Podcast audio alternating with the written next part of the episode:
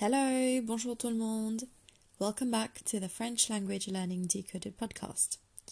In this episode, numéro 25, number 25, I will teach you how to conjugate the French auxiliary verbs avoir and être in the present tense. If this is the first time you're listening to us, welcome. It's good to have you with us. If any of you have not listened to episode 13 yet, I would strongly recommend that you go and do so before continuing, as you will need to know your French subject pronouns in order to conjugate French verbs.